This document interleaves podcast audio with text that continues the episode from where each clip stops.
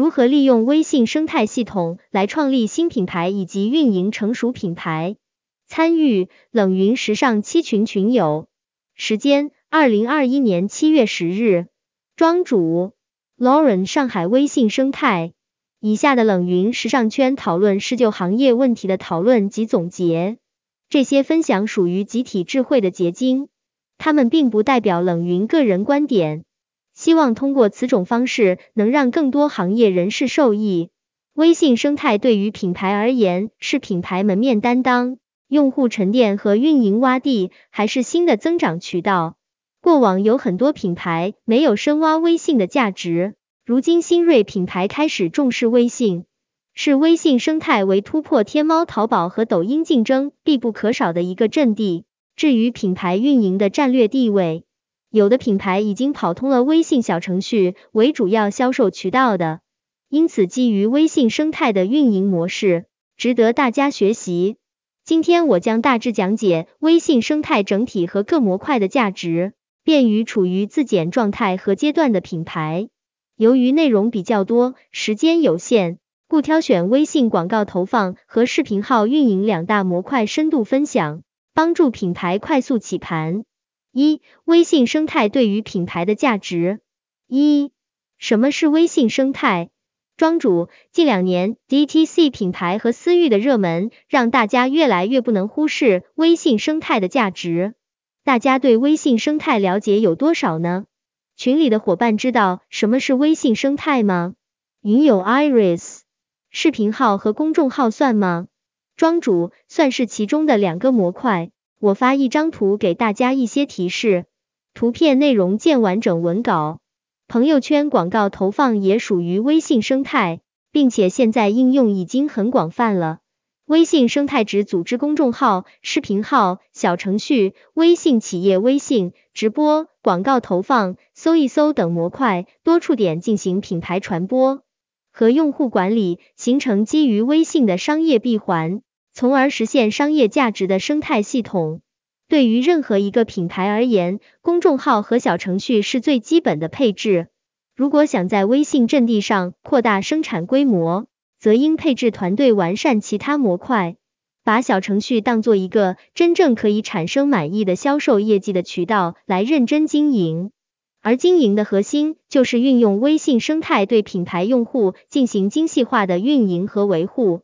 二初创品牌和成熟品牌该怎么用微信生态及代表案例？庄主，那么初创品牌和成熟品牌是怎么运营微信生态的呢？大家脑海中能马上想到哪些品牌吗？我这里先给大家举两个初创品牌作为例子。茶小空是二零二零年成立的初创代泡茶品牌，面对国内外资历更深的代泡茶品牌。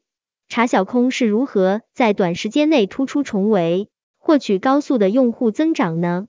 除了通过超萃专利实现不论冷热水均能在几秒的时间内萃取茶汁的产品创新外，茶小空在人群和渠道的选择上也面向年轻用户。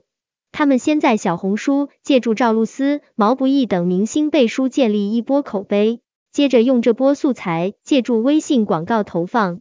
进一步扩大用户量，使得品牌在短期内获得大量的种子用户，进而可以对这群用户进行新品测试、私域、直播等等方面的经营。经过大半年的摸索，茶小空在微信生态上的搭建已经相对完善和熟悉了，也做出了一系列的成果。由此可见，对于品牌内核已建立，有团队能去把控微信经营。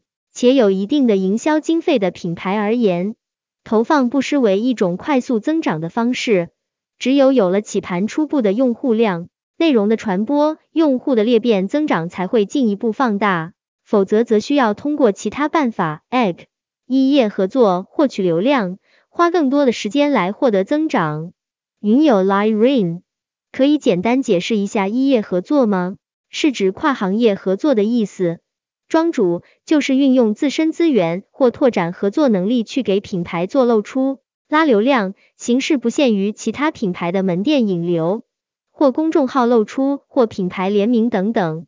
云有幸运儿，联名这一块小红书有什么好的玩法吗？庄主可以搜 Freebit，他和 Wonder Lab 在小红书做了一个联名，联名的玩法其实很多的，可以多关注一些品牌账号，看他们动态。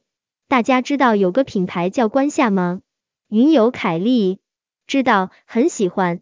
云友 Iris 很小众的香薰。云友 Lirene 关夏已经有看到时尚博主在推荐了。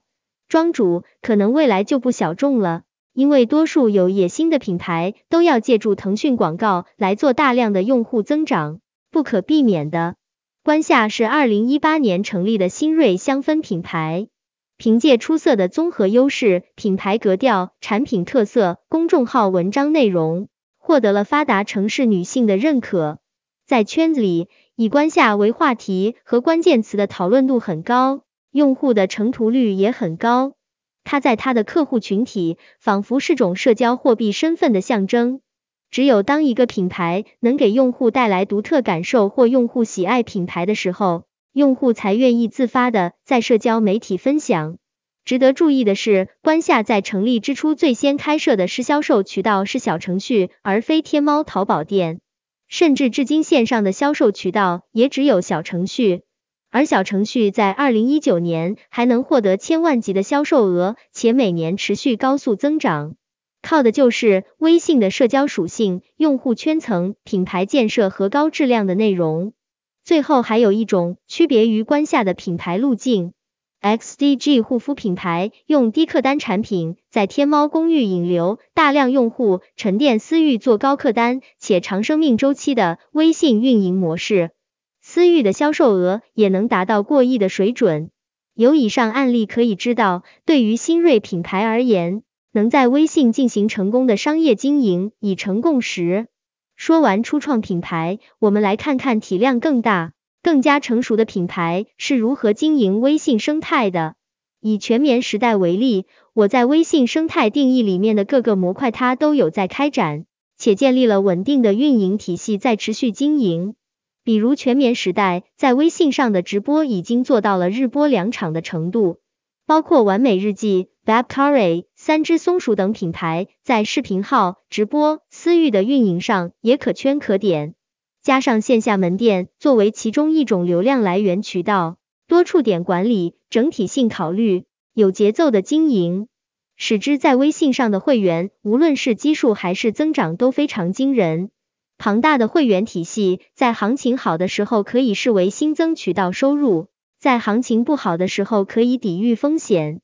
保证品牌的基本盘，可见在私域沉淀自己的用户，能够通过微信等手段进行直接实现用户触达和沟通是多么重要。大家对我提的这几个成熟品牌有观察过吗？云友 Iris，三只松鼠也非常多。云友 Lirene，完美日记深有体会，感觉铺天盖地都是它。庄主，下面是一张完美日记私域贴图。图片内容见完整文稿。即使我们加入了品牌的社群，看到的私域仍是表面的，因为我们不知道品牌背后的统筹和每一个关联动作的逻辑，以及货品规划和人员安排。每一个品牌只能基于自己的受众去摸索属于自己品牌的一条道路。对微信生态和案例有大概的了解后，我们可以看看品牌常用的增长手段了。二、品牌如何通过广告投放进行高速的用户增长？一、适合新锐品牌和成熟品牌的微信广告投放模式。庄主，大家对微信广告了解有多少呢？云游小裁缝，朋友圈广告最熟悉，因为经常看到。庄主，我们可能除了平常看到很多朋友圈广告，对于具体系统的投放逻辑和怎么操作，都是不太了解了。下面我来给大家揭揭秘。大家平常常看到什么类目的广告，就意味着被打上什么标签了。比如有的人就特别常看到奢侈品的广告，或者母婴类、汽车类的。标签是重要的，但是对于品牌投放而言，有比标签更重要的。在消费品牌领域，过往只有在有重大事件或活动，才会投放广告进行品牌营销。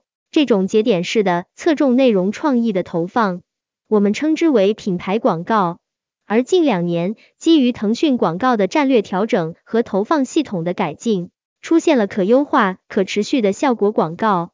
越来越多的品牌出于获客引流的目标，进行有规划、有节奏的长期稳定的投放。广告投放的衡量指标一般为粉丝成本、获客成本 （GMV） 即使 ROI，以及考虑了复购周期为三十天、九十天的长效 ROI。正因有了可优化的效果广告，给了品牌试错和增长的机会。我在第一部分也举例说明了新锐品牌和成熟品牌如何通过投放实现用户增长和积累。下面就讲讲这两种阶段的品牌如何进行具体的投放操作。大家首先要区分品牌广告和效果广告。作为微信生态的服务商，包含微信广告投放的服务。接下来和大家分享案例，即我们是如何帮助美国轻奢包袋品牌 Senrive。实现了成本可控且持续的粉丝和用户增长。阅读全文请关注公众号冷云时尚。二、广告投放后的精细化后链路用户运营。阅读全文请关注公众号冷云时尚。三、内容电商示例。阅读全文请关注公众号冷云时尚。三、视频号的破局机会。阅读全文，请关注公众号冷云时尚。